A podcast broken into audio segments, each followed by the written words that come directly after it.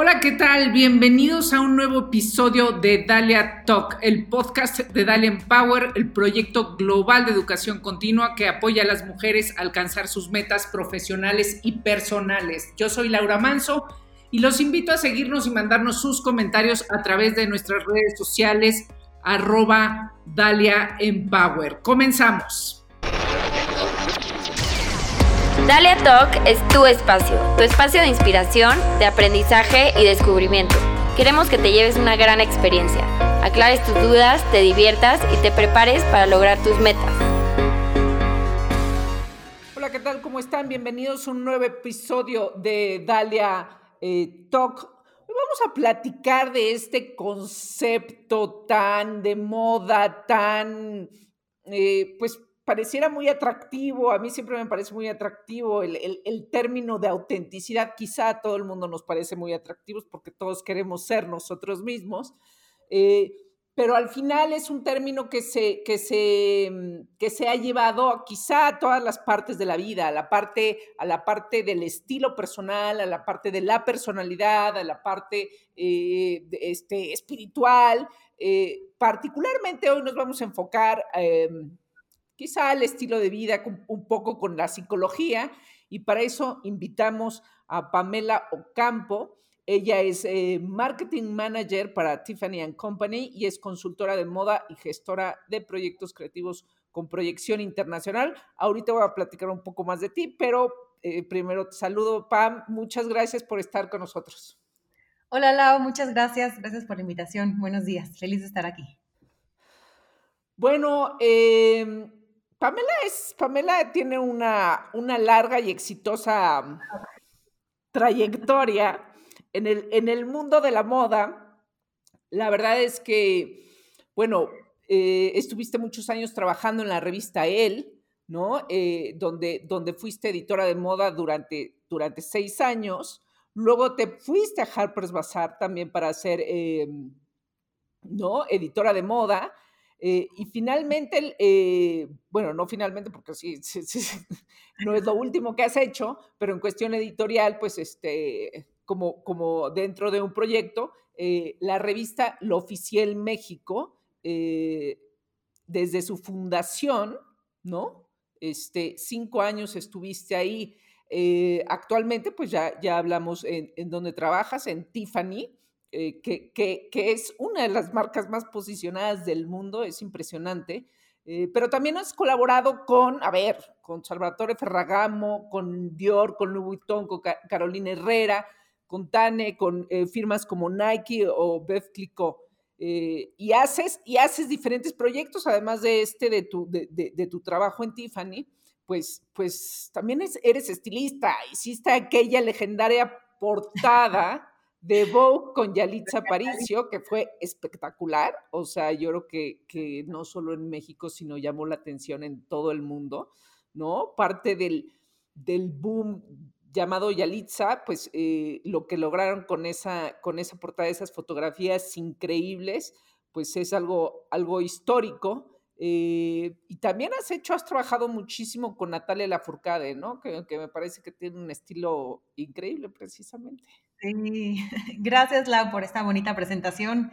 Este, mm, mm, pues sí, básicamente toda mi vida estuve trabajando en la parte editorial, eh, trabajando con muchas marcas de lujo de la mano y no tan de lujo, también marcas de moda, ¿no? Este, marcas de fast fashion también. Eh, y bueno, pues eh, combinándolo con, con, la parte de estilismo que me gusta mucho, me gusta mucho la belleza, crear cosas bonitas, que se vean, que se vean lindas. Este, la portada de Yalitza fue un hitazo, ya sucedieron hace dos, tres años casi, creo, la portada, dos años. Dos años, ¿no? Dos años, y sigue dando de qué hablar. Eh, Carla Martínez me, me, invitó, la editora general de Vogue, a, a, formar parte de este proyecto cuando me dijo, oye, ¿te interesaría hacer a Yalitza? Yo no sabía quién era Yalitza, nada más dije, ¿quién es? O sea, qué padre que es de de, ay, se me fue el nombre, de mm, Cuarón. Oaxaca. Ah, de la película de Cuarón, ya. Directora. Dije, qué padre que es de y qué padre que es de Oaxaca, porque me encanta Oaxaca. Este, y nada más había una imagen de ella en, en Google de, de, de, un festival de Venecia que empezaba a ir y no había nada más. Entonces fue una experiencia hermosa decir sí, invitamos a, bueno, Carmen a Santiago Sierra, que es un fotógrafo mexicano radicado en Nueva York, que ahora ya se, regresó a la ciudad. Y fue una experiencia hermosa. Y bueno, pues me encanta Oaxaca. Eh, me gusta mucho eh, las películas de Cuarón, entonces fue como, vamos a darle. Eh, sin conocer a Yalitza, fue una experiencia hermosa poder estar en, uno, en su primer shoot para una revista de moda americana, un título americano, ¿no? Como es Vogue, el poner esta mujer originaria de Oaxaca, del pelo negro azabache, la piel tostadita, este, para mí era muy emocionante y poder crear una imagen que, eh, que representara todo lo que me gusta de México, ¿no? Porque creo que México tiene, hablando del tema que vamos a tratar el día de hoy de autenticidad, México es un país muy auténtico y, muy rico. Nada más que a veces como que se nos olvida o la gente no descubre esa parte de México. Em, y eso es justamente lo que queríamos retratar, como la parte más auténtica de lo que somos de nuestras raíces. Y pues nada, fue un proyecto hermoso, yo me sentí muy orgullosa y muy feliz de estar en, esa, en, ese, en ese equipo. Em, y formar parte de esta portada, como tú dices, fue histórica, hasta salimos en los programas del, ay, se me fue el nombre de Saturday Night Live, una cosa así en Estados Unidos. Este, pusieron la portada ahí, entonces sí fue increíble y, hoy en día Yalitza es imagen de Dior, entonces a partir de esa, de esa portada, que justo el look que elegimos fue un look inspirado de la colección 2018 de la colección crucero de Dior, era una colección inspirada en las escaramuzas, estas mujeres charras eh, que se suben sin ningún problema a domar un, caballo y hacer pirueta y media. Eh, entonces fue como mejor imposible, la verdad, todo, todo se unió para que hiciera el ruido necesario y hoy en día, pues qué padre que Yalitza sea embajadora junto con este, Charlize Theron, o sea, es increíble. No, wow, increíble, ¿no? Y, y, es un tema muy polémico y ha causado mucha conversación todo ese asunto de, de, Yalitza, de, del cómo se viste, y creo que, este, ¿no? Tú nos puedes dar ahí, este, ¿no? Contar las historias y, y decir por qué, por qué se eligió, o sea, bueno, lo acabas de decir, por qué elegimos ese look de Dior, eh, pero también, Pam, de, a ver, ¿Qué con las marcas eh, y esta cosa y este discurso de em, les están robando las ideas a los, a, los, ¿no? A las comunidades indígenas, a los artesanos, etcétera? Hay toda una polémica ahí en ese, en ese sentido. Y ahorita vamos a, volver a eso. Pero bueno, eh, para empezar eh, esta conversación en Dalia Talk, siempre preguntamos a nuestros invitados el nombre de alguna mujer que los haya influenciado, que sea un personaje relevante en, sus vidas. Eh, y ha habido de todo, ha habido de todo, ha habido todo tipo de respuestas, pero ahora, ahora sí, que la más auténtica me ha parecido la tuya.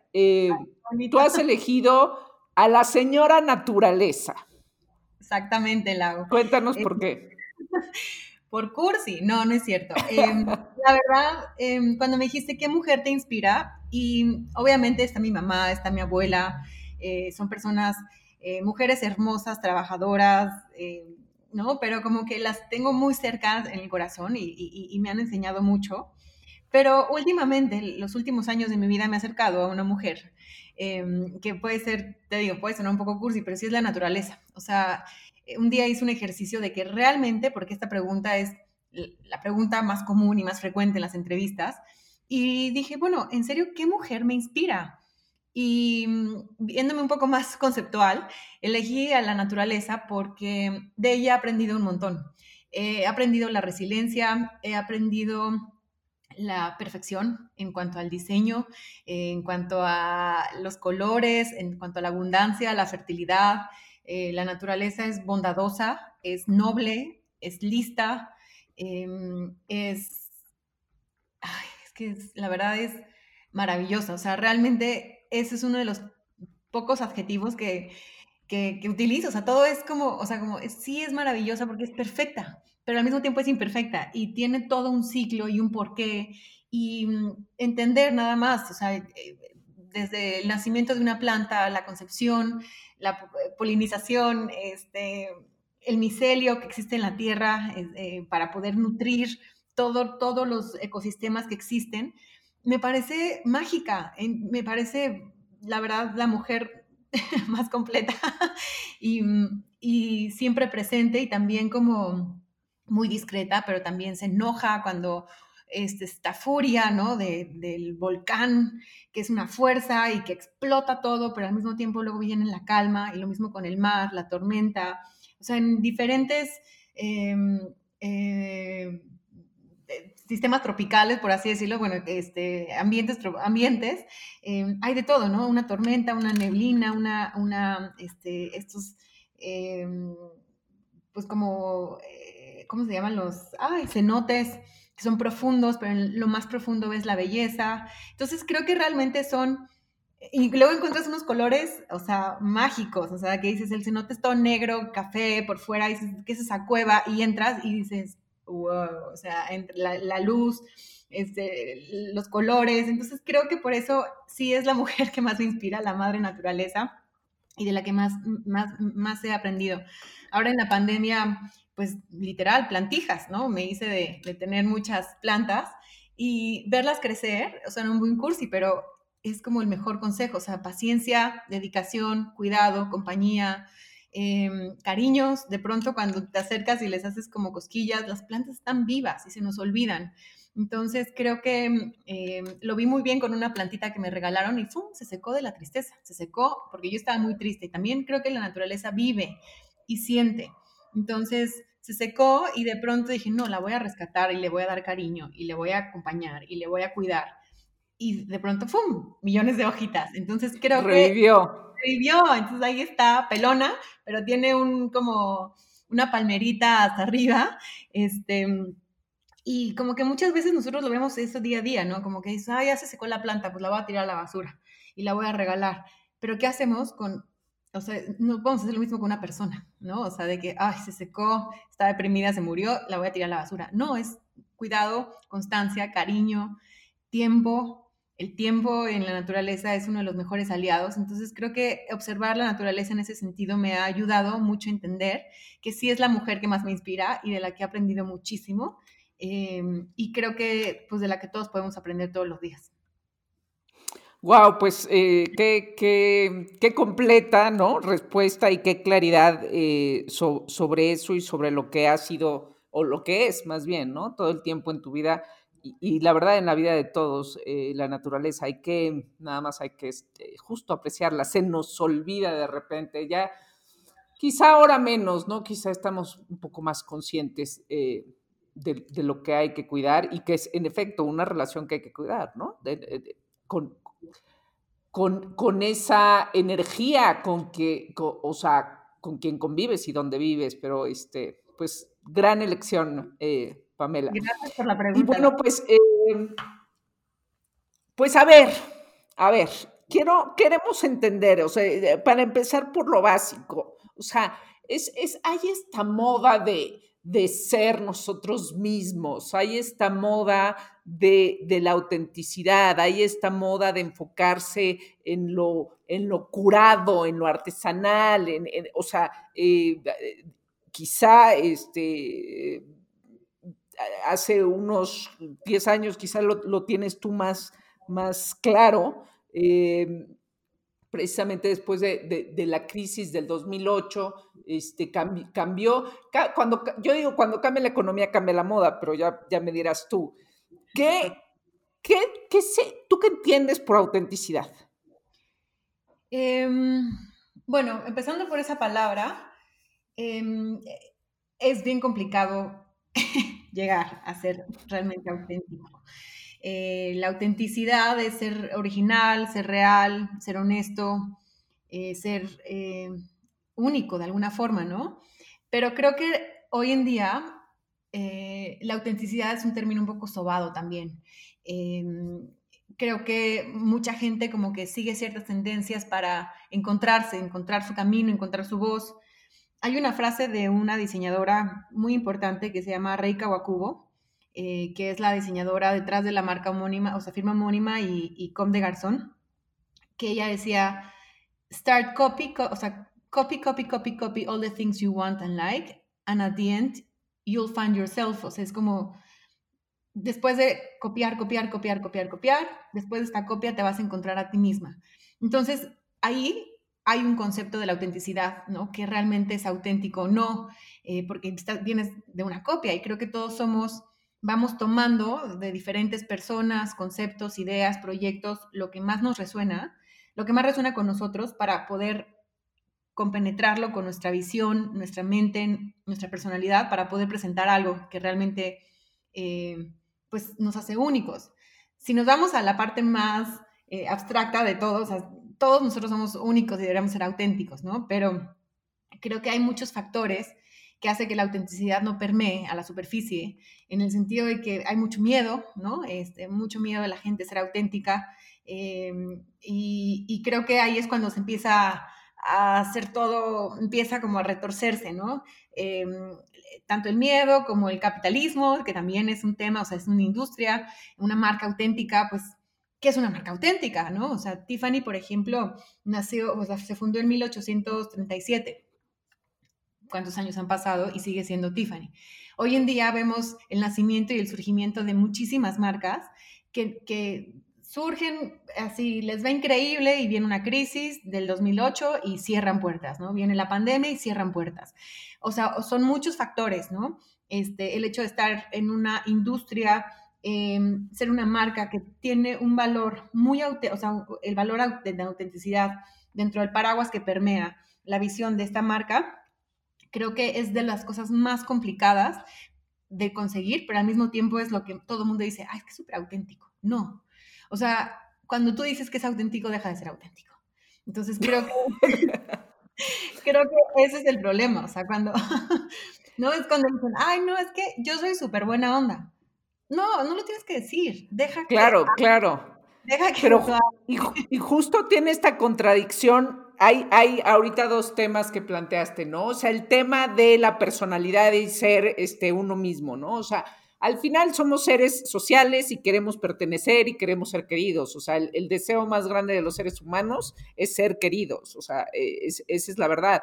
Y entonces eh, uno quiere, que, quiere pertenecer, este, y, y, a la vez la gente que es real, ¿no? Dice, pues te cae, te cae mejor, o sea, la gente que es, este, ¿no?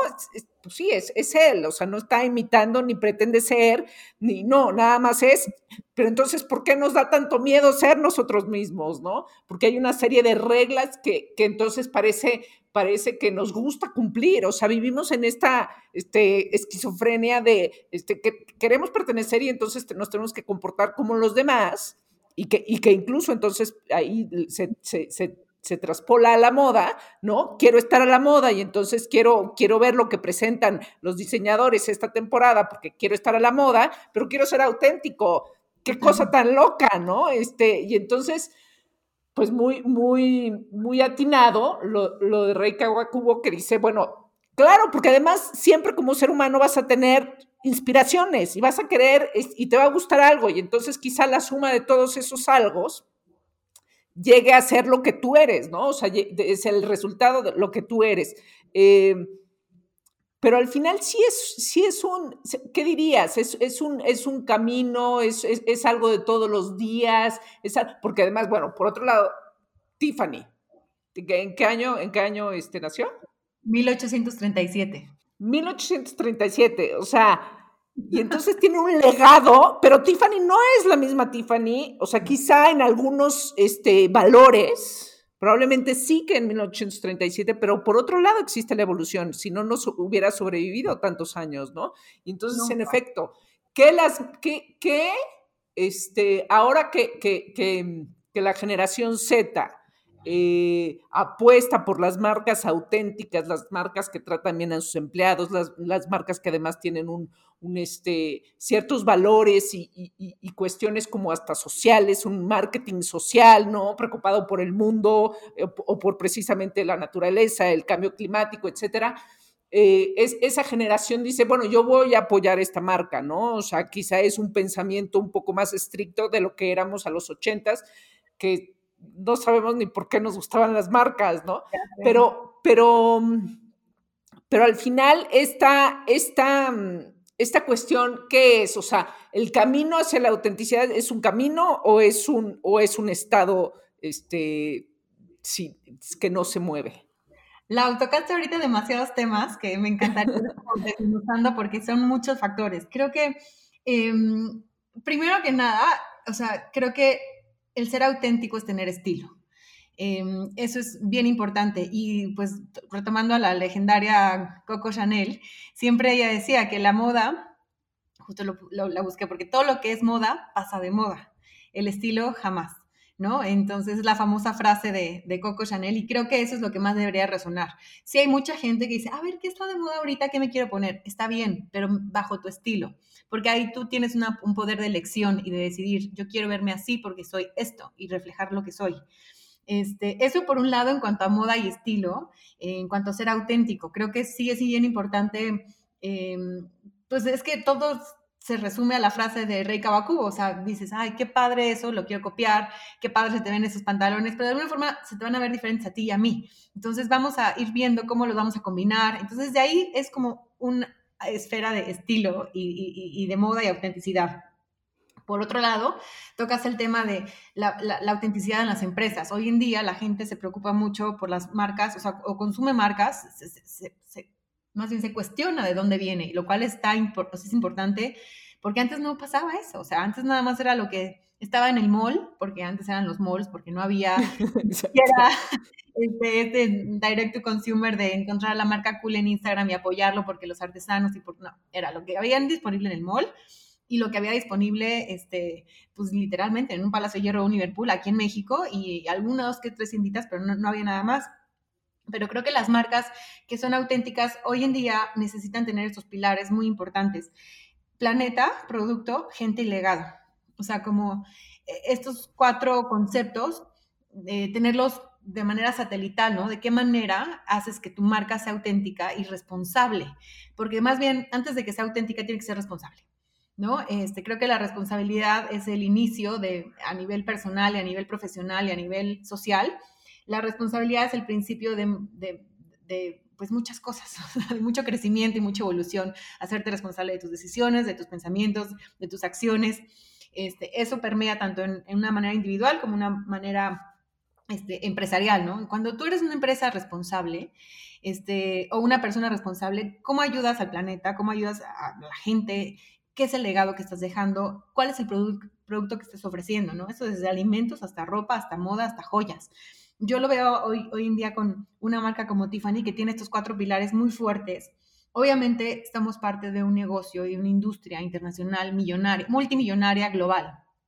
Em, y, siempre es importante regresar lo que tú estás, lo que te está dando el mundo. O sea, creo que también es una cuestión de, de, volver a dar para que puedas recibir más. Eso también creo que es importante para poder ser una marca o una persona responsable, no sé cómo lo queremos ver, como auténtica, no sé, como dar y dar y dar y dar para que, pues de alguna forma todo esto se, se recicla y es movimiento. Obviamente, decía Stephanie, no es la misma en 1837, hace 183 años, ¿no? Que, que, se, que, se, que, se, que se fundó. Creo que el, una de las frases que más me gusta que vi en una película que celebra Pitt, no me acuerdo cuál era, como de zombies, decía que este, Mundo Z, una cosa así. Rarísima, nunca vi esas películas.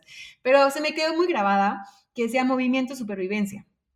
Entonces creo que eso aplica en cualquier, en cualquier forma de vida y en cualquier persona y a cualquier marca. Eh, tú te tienes que mover para sobrevivir. Eh, también creo que es una cuestión de todos los días. Es una cuestión, no nada más es de, ay, pues lo voy a dejar al aire eh, para, para ver qué pasa o cómo evoluciona. No, creo que llegamos a una edad en, lo que si nos hubieran enseñado, o por lo menos a mí, de pequeña, de que se trabaja todos los días para elegir algo, o sea, en el sentido de que eh, uno se tiene que parar y decir, hoy voy a hacer esto. O sea, como que siento que, es que son muchos temas los que traigo ya en mi cabeza, pero sí, sí, sí.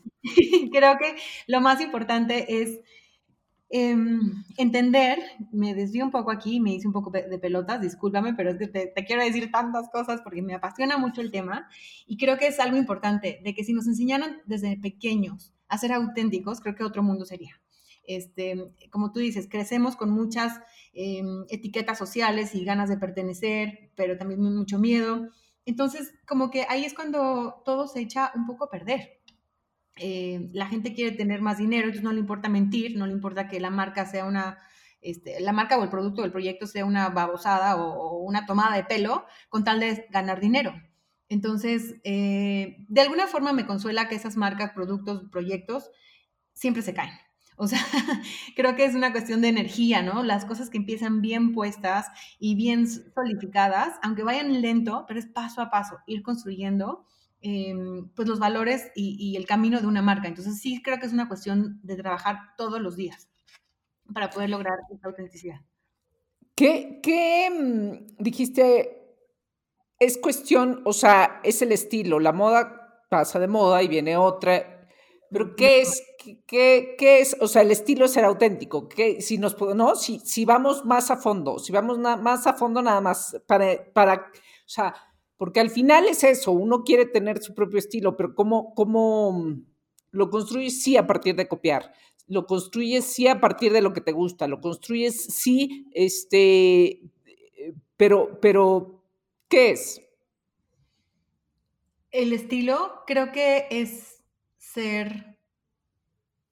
Ah, es una gran pregunta, porque hay muchas frases del estilo, pero mm, el estilo es ser, creo que el estilo es ser tú, o sea, que haga una coherencia de lo que dices, piensas y sientes a lo largo de los años. Creo que eso es el tener estilo, em, sin importar la moda.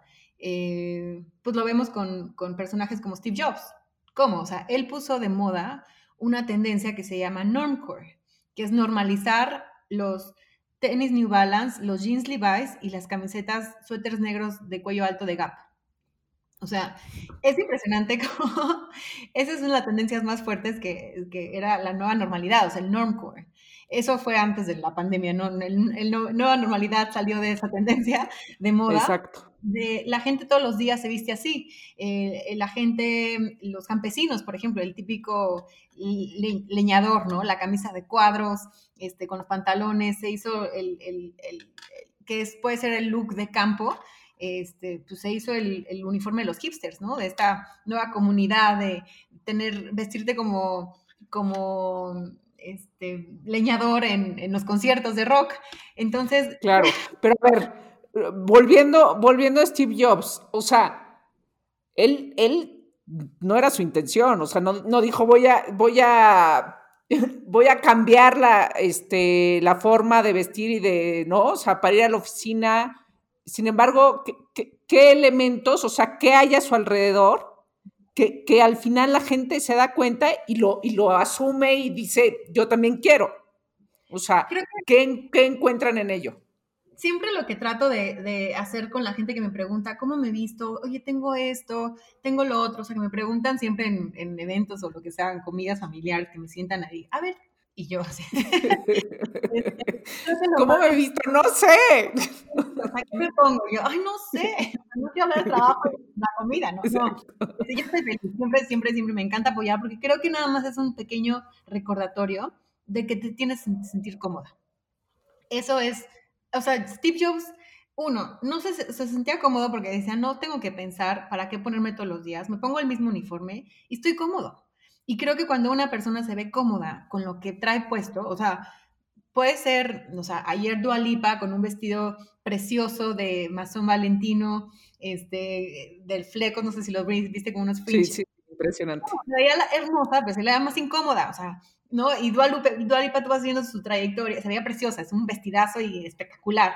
Pero tú vas viendo como sus propios look, evoluciones de look, y dices, aquí está cómoda, aquí no está cómoda. O sea, tú entiendes cuando la gente se ve cómoda y se ve confiada y a gusto. Entonces creo que eso es lo más importante.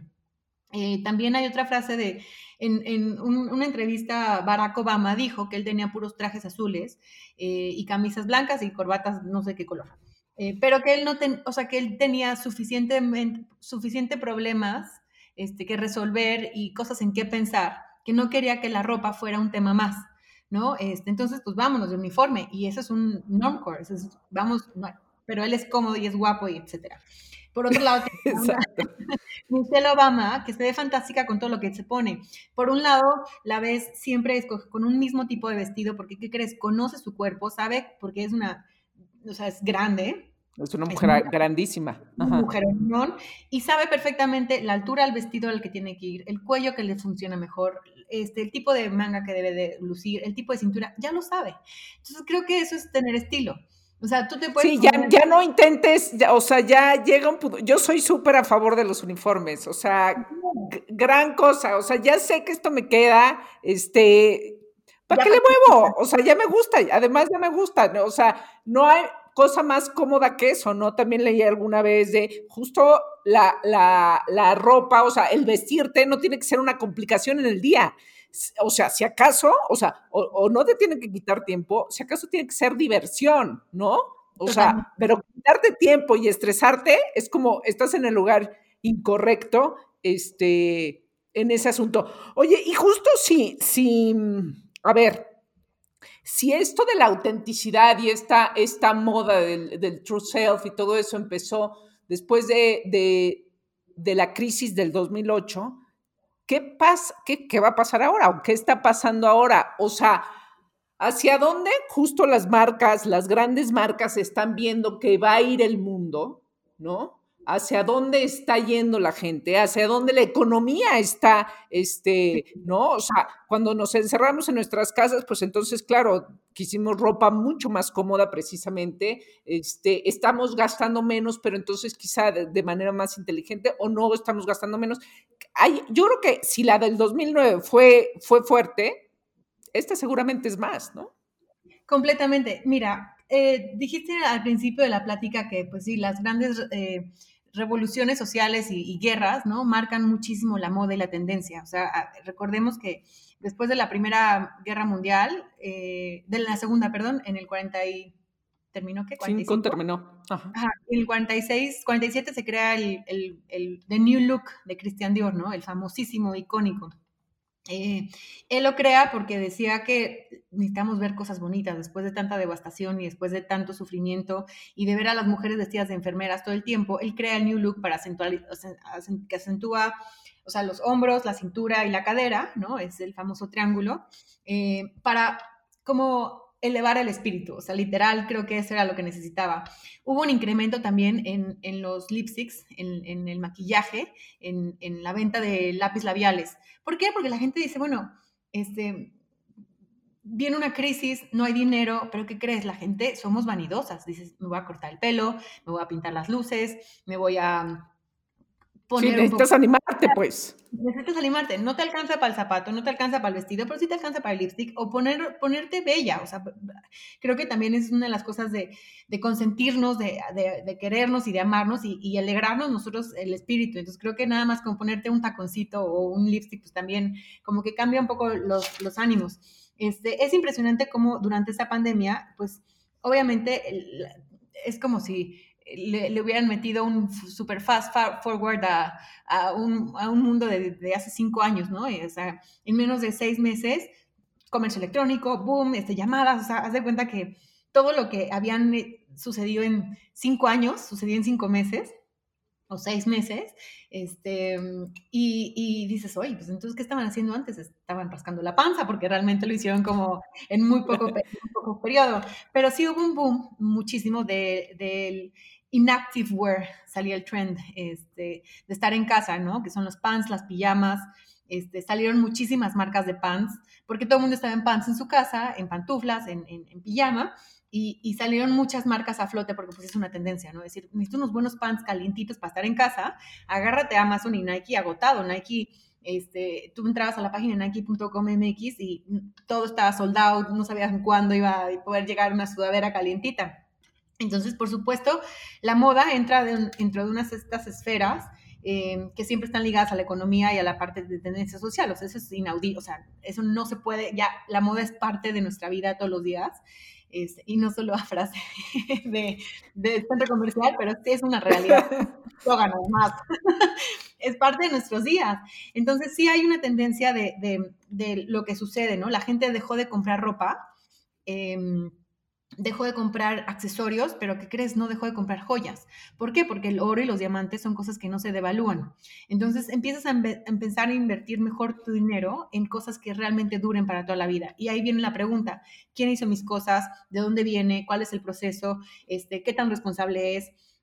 Y digo, me encantaría pensar que todo nos cambió, o sea, esta pandemia a todos nos hizo un, como este freno de mano que metió el, el tráiler en bajada en la carretera, pero no, me encantaría pensar que, nos pasó a todos, pero es una realidad que, también la gente sigue, o sea, hay de todo en esta, en esta viña del Señor, pero la gente, por, pasar tanto tiempo en casa sola, depresión, hubo un aumento en consumo desmedido de tener más, sin importar, ¿no? Pero hubo otra, siempre hay un lado A y un lado B, y el lado B era, el, el lado A era la parte de voy a comprar menos, no necesito nada, claro tres meses para que, o sea, liberarse y aligerarse, ¿no? Decir, pero también está la otra parte que dice, quiero tener más porque son muchas ansiedades, mucha depresión y mucho, como necesito llenar huecos y vacíos, ¿no? De alguna forma.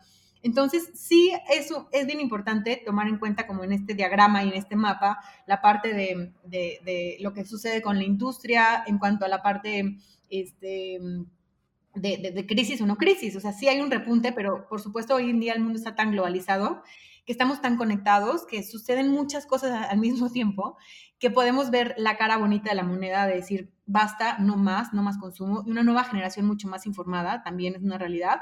Pero por otro lado están todos los este, personajes que quieren hacerse famosos en YouTube usando ropa. Entonces no, no pueden repetir look, eh, entonces tienen que usar ropa distinta todos los días, entonces como no les alcanza para comprar un buen suéter de cashmere, se compran 500 suéteres de cashmere, de cashmere, de marca de de cashmere entre comillas, para poder este, pues, verse diferente todos los días. Creo que es una cuestión, a mí me encantaría pensar que todos llegamos a decir, a ver, ¿qué realmente necesitamos?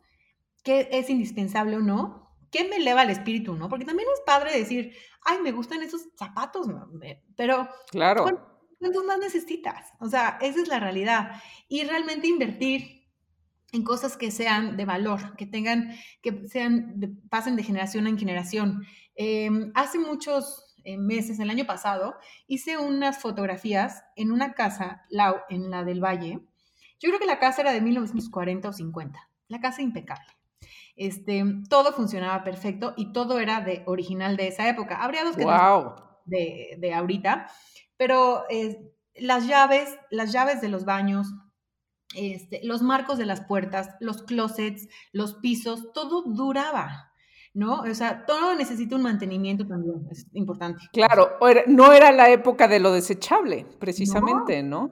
Quizá, quizá ahora o sea, quizá ahora volvamos a eso, a, lo no desechable, al o, o, lo más inteligente sería, sería hacer eso, no, no, no por mi ansiedad o, sea, o depresión consumir en exceso, sino justamente repensar tu consumo. Este, es que el mundo de lo desechable es, es terrible, ¿no? O sea, además de que nos ha llevado a una cosa de, de, de, tremenda este, excesos, o sea, eh, ¿no? El, el mundo del plástico, pero, pero, pero al final es, ¿por qué desechable? ¿no? Es, es, una frustración eh, tremenda y, creo que, que, puede, es cierto, puede, podemos regresar a lo, a lo que sí perdura. Sería lo ideal.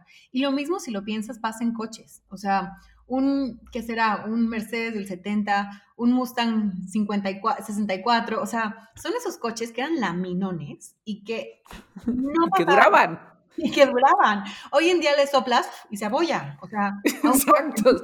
Son como latas de atún. O sea, es, es, es impresionante, ¿no? Este, y claro, sí tiene mucho que ver cómo la economía se enfocó en eso. Oye, Pam, y volviendo, volviendo al tema, dijiste una frase, al tema que tocaste al principio. Dijiste una frase, a, a los mexicanos se nos olvida que, que México somos un país auténtico, o la cultura, o, ciertas cosas de la cultura, ¿por qué se nos olvida? O sea, ¿por qué, ¿por qué se nos olvida esto? Ay, porque se nos olvida todo, o sea, se nos olvida los políticos, se nos olvida todo. porque tenemos pésima memoria, o sea, no hay más razón. porque tenemos pésima memoria, o sea, es que es inaudito, o sea, te lo juro que creo que sí es una cuestión, como te dije hace ratito, es de todos los días, de trabajar todos los días y recordar y recordar.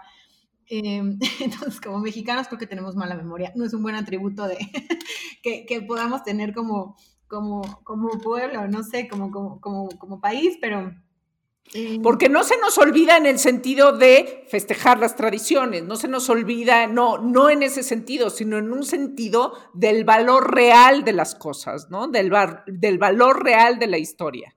Es que creo que mucha, o sea, creo que, no creo, considero siempre, todo está en la base de la educación. Y te lo voy a decir una cosa, yo crecí en una escuela gringa donde era Halloween y entonces era lo máximo ser, festejar, salir a pedir dulces para Halloween y mis papás era como de, ah, pues sí, Día de Muertos, pero X. X, o sea, no figuraban en el calendario simplemente porque te daban el 1 y el 2, era puente. ¿No? Este, el Día de los Santos Inocentes y ya, pero nunca te explicaban por qué. Entonces, creo que em, entender Hasta que vino James Bond y nos, este, Coco, nos los marketizó y Coco, y este, ah, no, entonces sí nos gusta, es, es la mejor tradición de México de toda la vida. Eso, eso. Este, tengo una, una, buena amiga que se dedica a la parte de las artesanías. Ella está fascinada, tiene un proyecto precioso que se llama Honor a Casa, Maggie Galton. Ella es... Extraordinaria. extraordinaria, americana, este, de Nueva York, que vino a México enamorada de la cultura y del, y del país hace muchos años.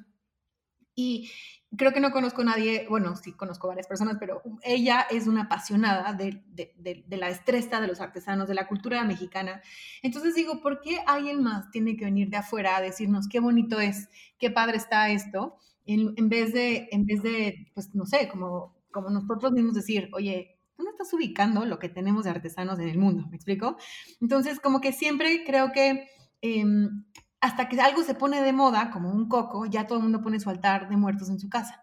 Que qué bueno, o sea, por, eso la moda funciona y la, y la moda sirve para despertar y poner temas en la conversación en el mundo. Pero dices, oye, lo tenemos desde hace años, la tradición más milenaria.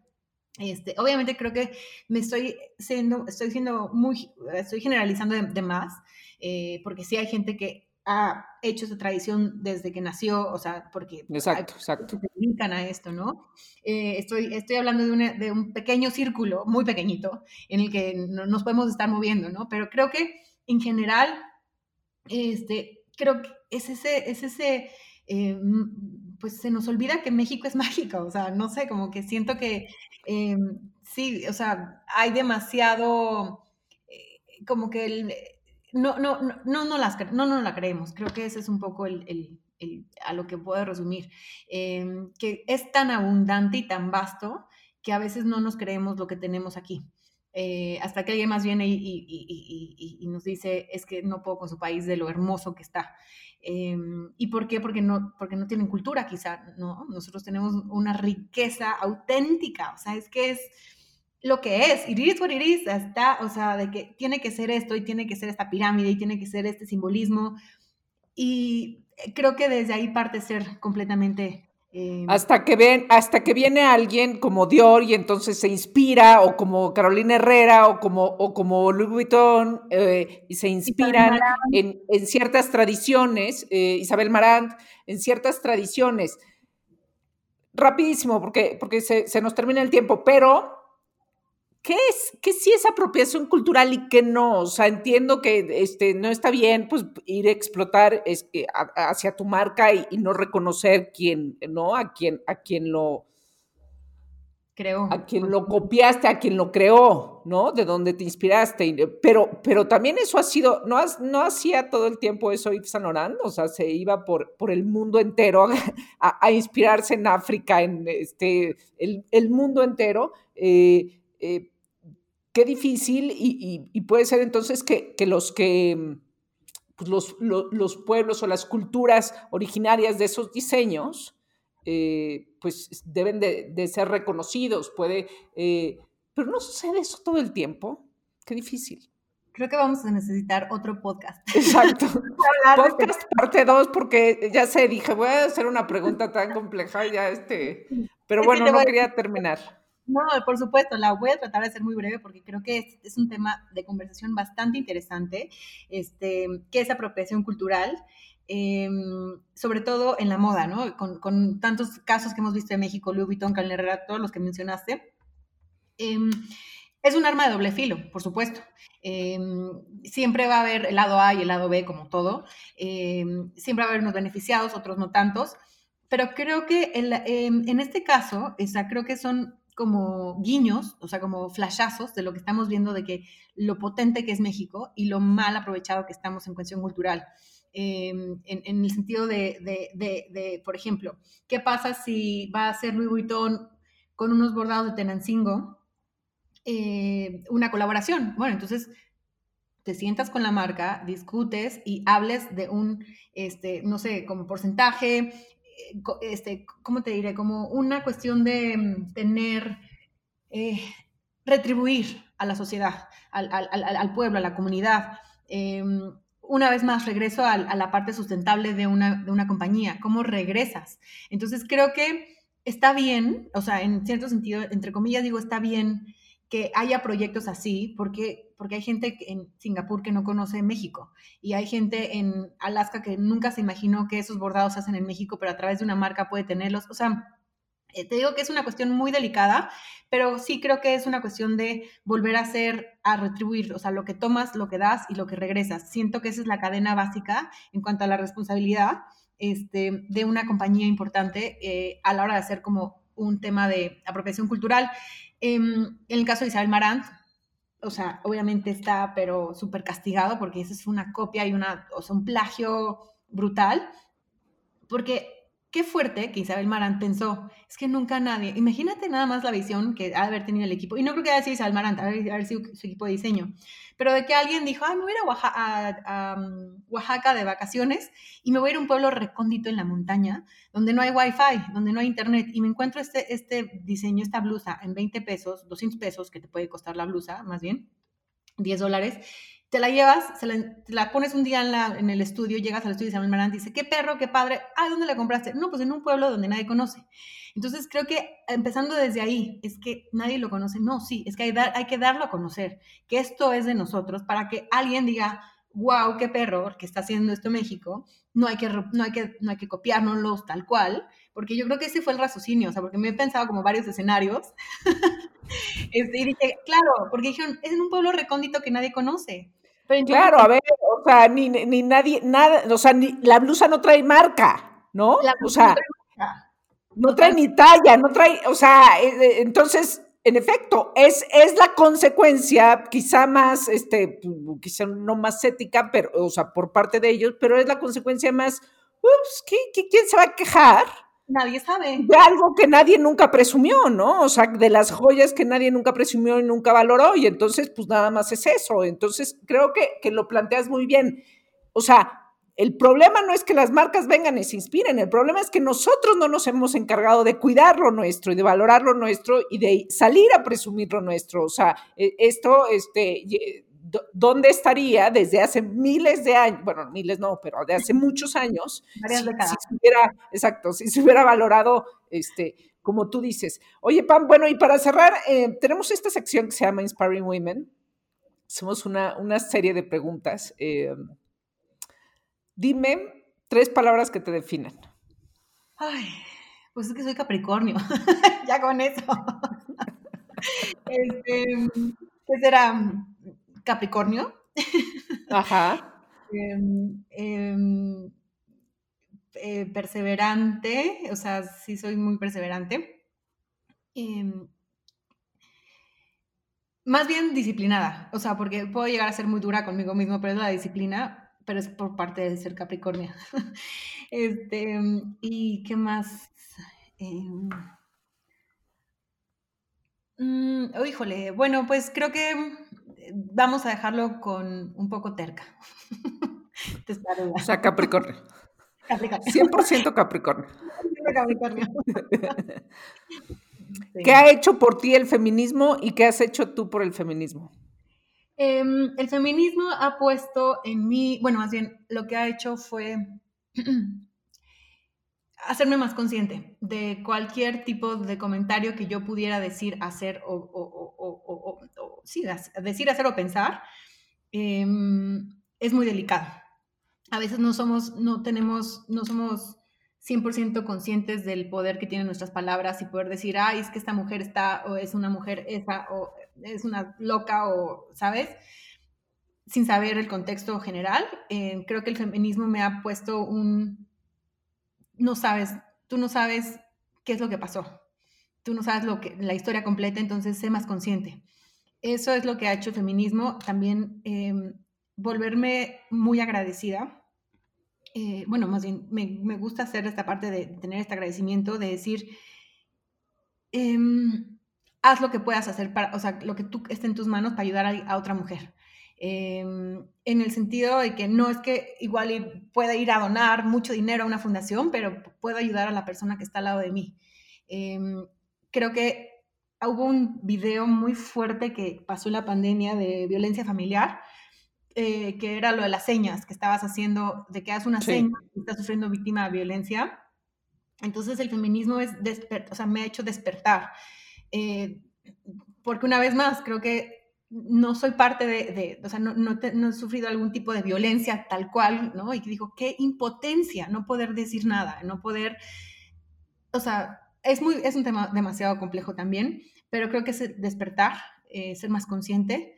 Eh, ser más eh, condescendiente también con todas las mujeres que me rodean y, yo lo que he hecho nada más es poder ayudar eh, a lo que está más cercano a mí, o sea, a mis amigas, este, a escucharlas, si tienen algún proyecto que es de ellas, apoyarlo. Em, es eso, es, es una lucha de todos los días. Y finalmente, ¿cuál es tu poder y cómo lo usas? Ay, caray. Este, el poder. Ya, es una terapia cualquiera. Es una terapia, ya sé. Este, es, durante esta temporada de la pandemia empecé a dar clases eh, y creo que mi poder radica un poco en poder compartir lo que sé. Em, porque, pues, o sea, como que no es que sepa mucho, todos los días quiero aprender algo, todos los días quiero leer algo nuevo, quiero saber, pero de pronto si puedo poder compartir lo que yo sé, eh, alguien más le va a resonar y alguien más le puede ayudar. Entonces creo que es compartir, eh, compartir lo que, lo que me gusta. Pues gran cosa, la verdad, gran cosa. Em, Pamelo Campo, muchísimas gracias por estar en Dalia Talk. Pamelo Campo eh, manager marketing de mm, Tiffany and Company. Eh, muchísimas gracias por estar aquí. Eh, pásanos tus redes para que te sigan. Claro que sí. Lau, gracias por la invitación, lo disfruté mucho. Tenemos muchos este, temas pendientes. Muchos temas, muchos, anoté varios, o sea, anoté varios. Este, y nada, pues en, en, Twitter me pueden seguir en Pamela Ocampo amo Twitter, me fascina. Amo Twitter, sí. Y pues también en, Instagram ahí publico fotos bonitas por si quieren este, seguirme. Eh, Pamela Ocampo igualmente. Eh, muchísimas gracias a todos por escucharnos y bueno, pues ya saben, cualquier comentario nos los mandan a las eh, redes de Dalian Power, arroba Dalian Power y nos escuchamos el próximo jueves. Dalia Talk es tu espacio, tu espacio de inspiración, de aprendizaje y descubrimiento. Gracias por escucharnos y te esperamos en nuestra siguiente transmisión. El poder está en ti. Únete a Dalia.